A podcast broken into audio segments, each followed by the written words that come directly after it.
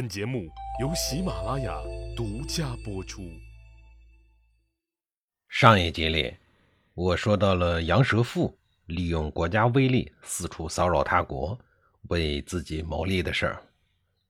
晋国成功的举行了平丘会盟，看到自己家霸主的地位仍然稳固如山，于是全国上下十分的得意。但是晋国国君仍然感到有一点美中不足。那就是鲁国国君鲁昭公没有及时参加，于是杨蛇父假公济私，寻衅于鲁国，并擅自逮捕了鲁国上卿季平子。他这样做是想一举两得，既可以谢国君之愿，又可以从中大捞一把。他命令士兵用厚厚的黑布围起了一个牢房，把季平子囚禁了起来，这让鲁国感到很丢面子。鲁国感觉到杨蛇父这是要滋生事端的先兆，不知意欲何为，不免呢有一些害怕。他们知道杨蛇父贪得无厌，后来就带着绸缎和食物来见杨蛇父。杨蛇父让手下人收下礼物，允许鲁国人探监季平子，但是呢，就是不肯放人。这是典型的收钱不办事儿的行为呀。是属于坏到了极致的那一梯队的人了。不得不说，杨蛇父是一个见利忘义的小人，因为他所关押的季平子，就是当年曾保护他躲过了杀身之祸的季武子的孙子，曾经陪着他游泰山观秋水的那个人。杨蛇父不念旧恩，得了贿赂，忍人不放人，最后竟然把季平子押回了晋国。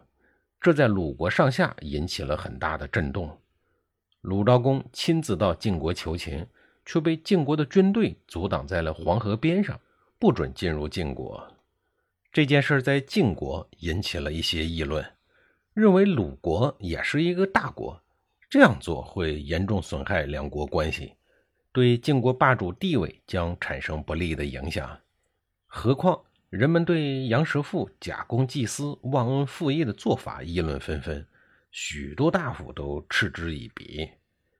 晋国的霸道行为引起了鲁国的强烈不满，晋鲁矛盾一时激化了。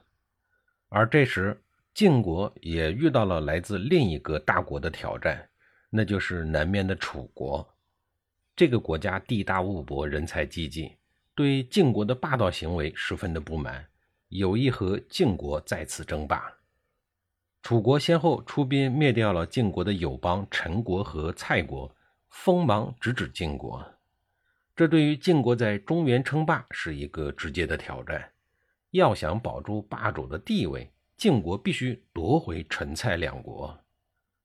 晋国计划出兵攻打楚国，但晋鲁矛盾的激化造成晋国两面用兵，军事上十分的被动。晋国决定首先缓解鲁国的矛盾，为此，韩起决定释放季平子，着手改善晋鲁两国的关系。鲁国历来是礼仪之邦，把声誉看得很重。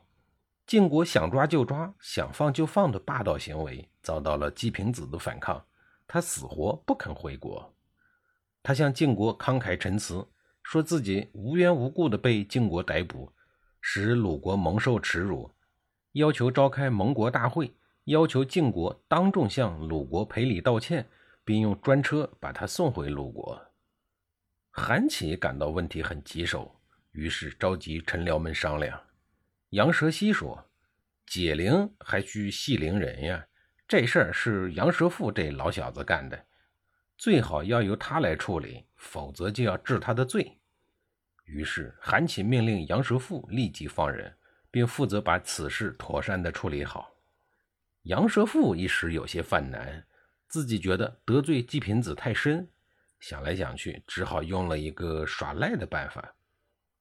他想利用季平子独自在外，四处无援，多少有些恐慌的心理，便打算恩威并用，把他给吓跑得了。杨蛇父亲自接见季平子，并假惺惺地说：“我知道你是季武子的孙子。”二十三年前，我出兵救援鲁国，正遇到我哥哥杨蛇虎被杀，我呢也受到了株连。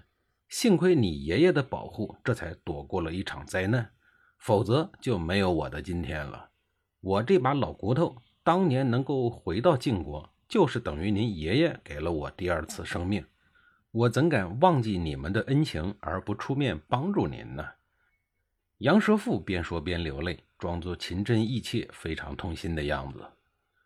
季平子见了以后，对他放松了警惕，以至于相信了他。与他讲话的态度也平和了下来，最后竟以长辈之礼来对待他。您听一听，鲁国人就是讲礼仪，就是好糊弄。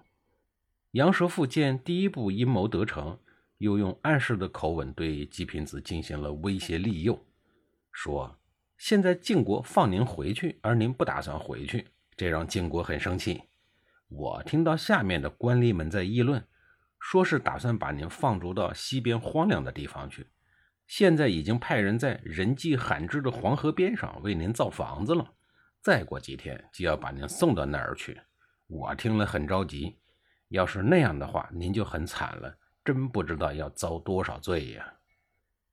杨蛇父的一番话确实把季平子给唬住了，季平子心里头更加没底儿了，思前想后，三十六计，走为上策。便放弃自己提出的赔礼要求，至于专车也不要了，自费跑回了鲁国。杨蛇父吓走了季平子，很高兴，就跑到了韩起面前去邀功。后来取得了韩起的好感。恰逢此时晋国的司寇官位空缺，韩起便让杨蛇父代理司寇。于是杨蛇父轻而易举地取得了晋国的刑狱诉讼大权。这一下，他的行为更加的有恃无恐。杨蛇父代理司寇不久，韩起便把提出诉讼多年而一直没有解决的贵族之间的一桩土地纠纷案交给他来处理。这件案子的原告屈胡庸与被告庸子是兄弟俩，他们是同父异母，都是在晋国有地位、有影响的人物。这一起官司起源于庸子的贪婪。案情十分的清楚，但是韩起世故圆滑，一直拖着不予处理。屈胡庸和庸子都是楚国人屈巫之子。屈巫知道是谁吧？他的大名之前前文提到过多次，就是从楚国跟着美丽寡妇夏姬跑到晋国来效力的那一位。屈巫自己能力过人，儿子们的能力也不差。跟着他来到晋国的屈胡庸被任命为晋国驻吴国大使，协助吴国搞外交，还帮助吴国训练军队，做强吴国，以此来削弱楚国。另外一个儿子雍子的能力也不差，在公元前五七二年，晋悼公组织的晋楚两国彭城战役中也立了大功。